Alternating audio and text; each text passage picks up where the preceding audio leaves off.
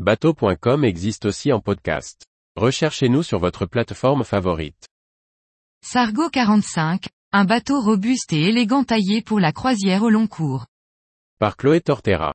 Le Sargo 45 avec ses 14,60 mètres de long est depuis janvier 2023 le plus grand modèle du chantier finlandais. Pensé pour la croisière au long cours, il offre trois belles cabines et deux salles de bain ainsi qu'un aménagement pour la vie à bord. En navigation, le Sargo 45 s'avère sûr et stable pour le plus grand plaisir de ses passagers. Présenté en janvier 2023 au bout du le Sargo 45 est le plus grand modèle du chantier finlandais avec ses 14,60 mètres de long et 4,25 mètres de large. Auparavant le plus grand modèle du chantier était le Sargo 36, décliné également en version Flybridge, avec une longueur de 11,80 mètres.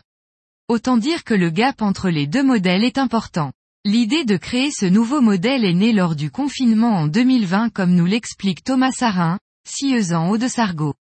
Il nous explique pourquoi le choix de cette taille, nous voulions créer un bateau avec trois vraies cabines et deux vrais cockpits.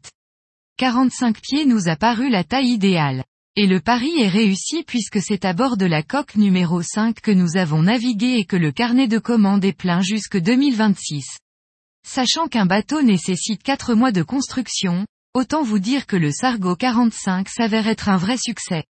Le Sargo 45 est fabriqué en fibre de verre infusée sous vide et laminé à la main dans l'usine du chantier qui dispose désormais de trois lignes de production. Véritable bateau de croisière, il offre un aménagement en conséquence pour vivre à bord, longtemps, en nombre et dans le plus grand confort. Le poids s'en fait un peu ressentir 12 tonnes, mais son programme est bien d'offrir un bateau sûr et confortable pour la croisière au long cours. Nulle question de vitesse bien qu'au besoin, le Sargo 45 puisse atteindre les 37 nœuds. La très grande plateforme arrière dispose en son centre d'un rangement pour les imposants pare-battages. Le tableau arrière dispose d'un second rangement pour les pare-battages de taille moyenne et l'accès dans le cockpit est sécurisé par une porte à tribord. Cet espace arrière sécurisé par une belle hauteur de pavois est encore plus par des chandeliers mat. On y trouve une banquette arrière en L avec sa table en bois.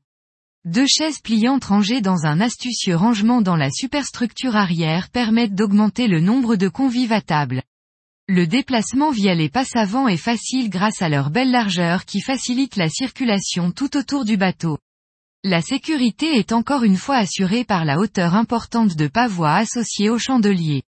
Le cockpit avant est vaste avec un bobin de soleil surélevé au bout duquel une banquette peut être agrémentée d'une table pour un moment d'intimité. Deux assises supplémentaires sur les coffres latéraux permettent de profiter à quatre personnes. La baille à mouillage fait également office de plage de débarquement par l'avant, en complément d'une échelle, conception nordique oblige. À tribord, une porte de coupé en vis-à-vis -vis du poste de pilotage est idéale pour débarquer ou remonter à bord. L'accès dans la timonerie se fait soit depuis les deux portes latérales à l'avant au niveau du poste de pilotage, soit depuis la porte arrière du cockpit. Le grand carré en U sur bâbord encadre une table en bois dont la hauteur réglable permet d'obtenir un couchage double supplémentaire.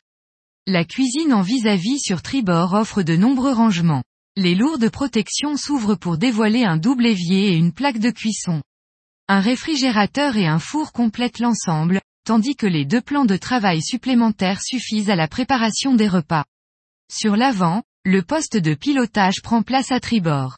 Il se compose d'un immense tableau de bord avec deux écrans Garmin de 22 pouces avec sondeur, une option tarifée à 19 413 euros. Le siège pilote confortable dispose d'un appui-tête et d'accoudoir. De l'autre côté du couloir central, trois personnes peuvent prendre place face à la mer et accompagner le capitaine. Chaque siège dispose également d'accoudoirs et de repose-pieds. La luminosité est assurée par les nombreux vitrages et le pare-brise, mais aussi par les panneaux de roof ouvrants. Ces derniers assurent une bonne ventilation, en complément des deux portes latérales et de la fenêtre arrière qu'il est aussi possible d'ouvrir. La cabine propriétaire est située à la pointe avant et équipée d'un lit central et de deux penderies. Encore une fois des hublots latéraux et génitaux y apportent de la lumière. Celle-ci dispose d'un accès direct à la salle de bain avec une belle douche, un WC et un lavabo. L'accès s'y fait également depuis le couloir de la descente.